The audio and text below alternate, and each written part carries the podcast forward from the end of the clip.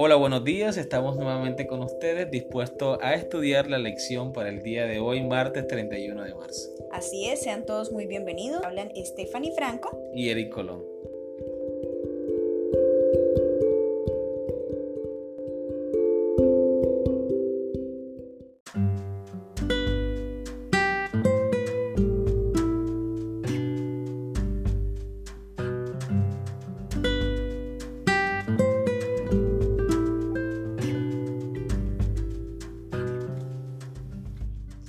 Vamos a iniciar con la Biblia como profecía. La Biblia es única, entre otras obras religiosas famosas, porque hasta el 30% de su contenido se compone de profecías y literatura profética. La integración de la profecía y su cumplimiento oportuno es fundamental para la cosmovisión bíblica, porque el Dios que actúa en la historia también conoce el futuro y lo ha revelado a sus profetas. Solo, no es solo la palabra viva o la palabra histórica, es la palabra profética. Muy bien, una pregunta para estudiar un poco más a fondo. ¿Cómo revelan los siguientes pasajes los detalles del Mesías venidero? Génesis capítulo 49, versículo 8 al 12. Bien, dice, Judá, te alabarán tus hermanos, tu mano en la servir de tus enemigos. Los hijos de tu padre se inclinarán a ti. Cachorro de león, Judá, de la, de la presa subiste, hijo mío. Se encorvó, se echó como león, así como león viejo, ¿quién lo despertará?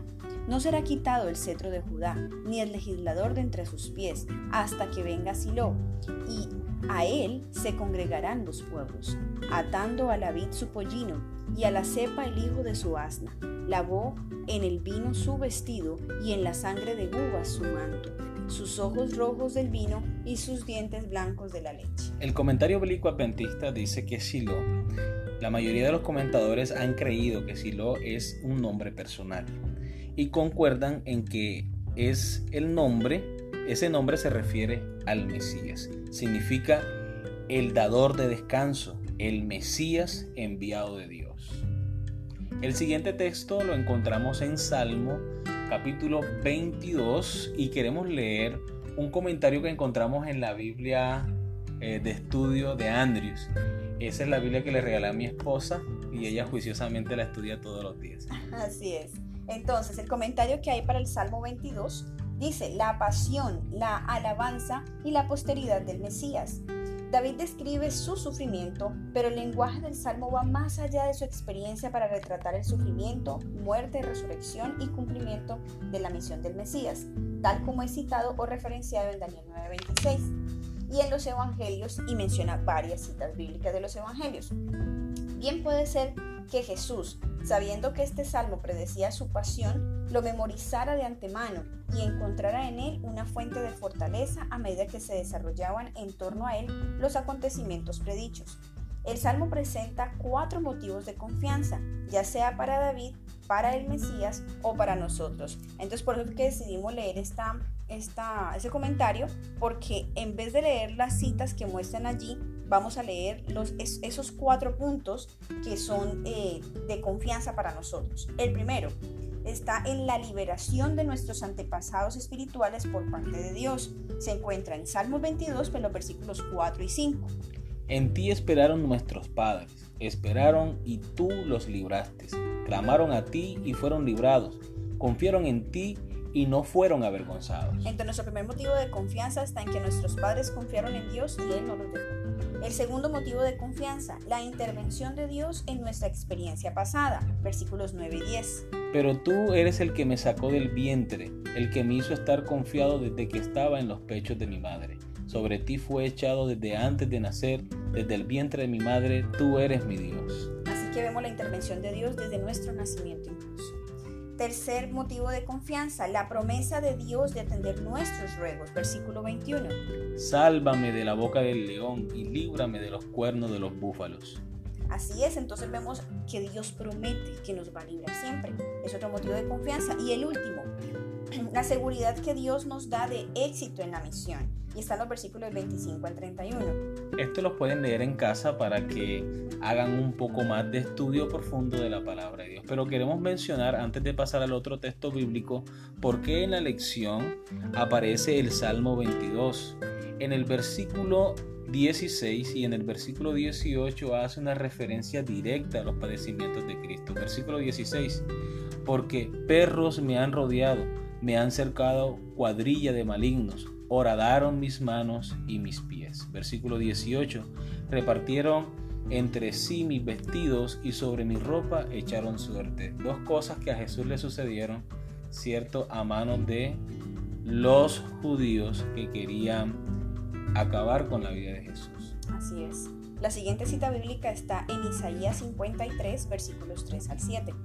Despreciado y desechado entre los hombres, varón de dolores, experimentado en quebranto, y como que escondimos de él el rostro, fue menospreciado y no lo estimamos. Ciertamente llevó él nuestras enfermedades y sufrió nuestros dolores, y nosotros le tuvimos por azotado, por herido de Dios y abatido. Mas él herido fue por nuestras rebeliones, molido por nuestros pecados, el castigo de nuestra paz fue sobre él, y por sus llagas fuimos nosotros curados. Todos nosotros nos descarriamos como ovejas, cada cual se apartó por su camino, mas Jehová cargó en él el pecado de todos nosotros. Angustiado él y afligido, no abrió su boca, como corrió fue llevado al matadero, emudeció y no abrió su boca. Así es, así que creo que no hay mucho comentario que hacer de esta cita porque toda ella habla de lo que vivió Jesús en esta tierra justamente para cumplir esa profecía de su venida a la tierra, su muerte y su resurrección. Daniel capítulo 9, versículo 24 al 27 es el siguiente texto bíblico. Habla acerca de la obra del Mesías. Esto lo vimos en la lección número 10 del trimestre pasado, más exactamente el miércoles 4 de marzo. Habla acerca de la llegada, vida, muerte, resurrección e intercesión de Cristo Jesús en el santuario celestial en favor de cada uno de sus hijos. Seguimos con el texto bíblico de Miqueas capítulo 5 versículo 2. Pero tú, Belén Efrata, pequeña para estar entre la familia de Judá, de ti me saldrá el que será Señor en Israel, y sus salidas son desde el principio, desde los días de la eternidad. Muy bien, el siguiente texto lo encontramos en Malaquías capítulo 3, versículo 1. He aquí yo envío mi mensajero, el cual preparará el camino delante de mí, y vendrá súbitamente a su templo el Señor, a quien vosotros buscáis, y el ángel del pacto, a quienes deseáis vosotros. He aquí viene, ha dicho Jehová de los ejércitos. Esta parte del versículo 1 que habla acerca de el mensajero del Señor hace referencia directa a Juan el Bautista. A Juan unos fariseos se le acercaron para preguntarle que quién era él. En Juan capítulo 1 versículo 23 él responde, yo soy la voz de uno que clama en el desierto, enderezad el camino del Señor, como dijo el profeta Isaías en el capítulo 24. Y parece interesante lo que dice el comentario bíblico adventista acerca de el texto o la parte del texto que dice vendrá súbitamente a su templo el Señor.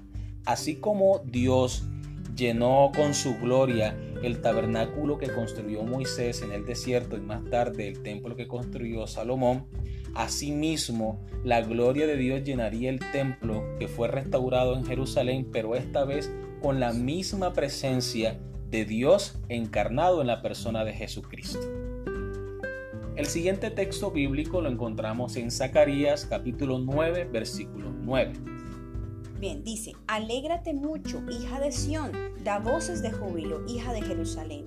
He aquí tu rey vendrá a ti, justo y salvador, humilde y cabalgando sobre un asno, sobre un pollino, hijo de asna.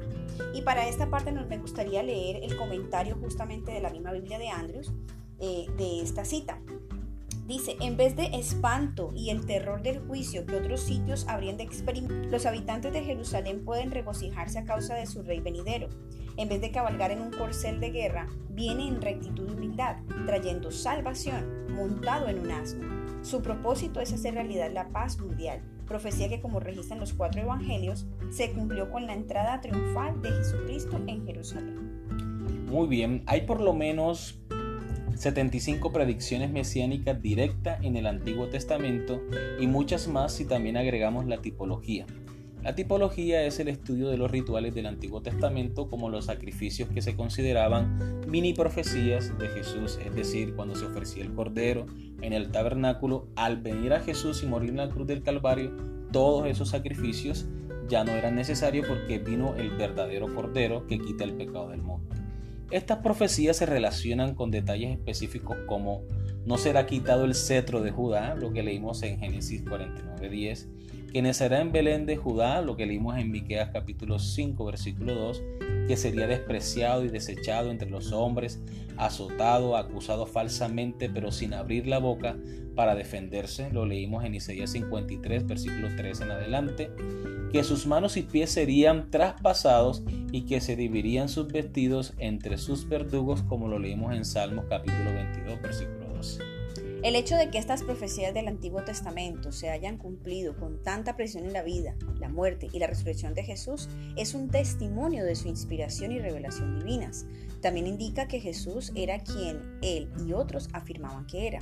Jesús siguió a los profetas de la antigüedad al predecir su muerte y su resurrección, la caída de Jerusalén y su segunda venida.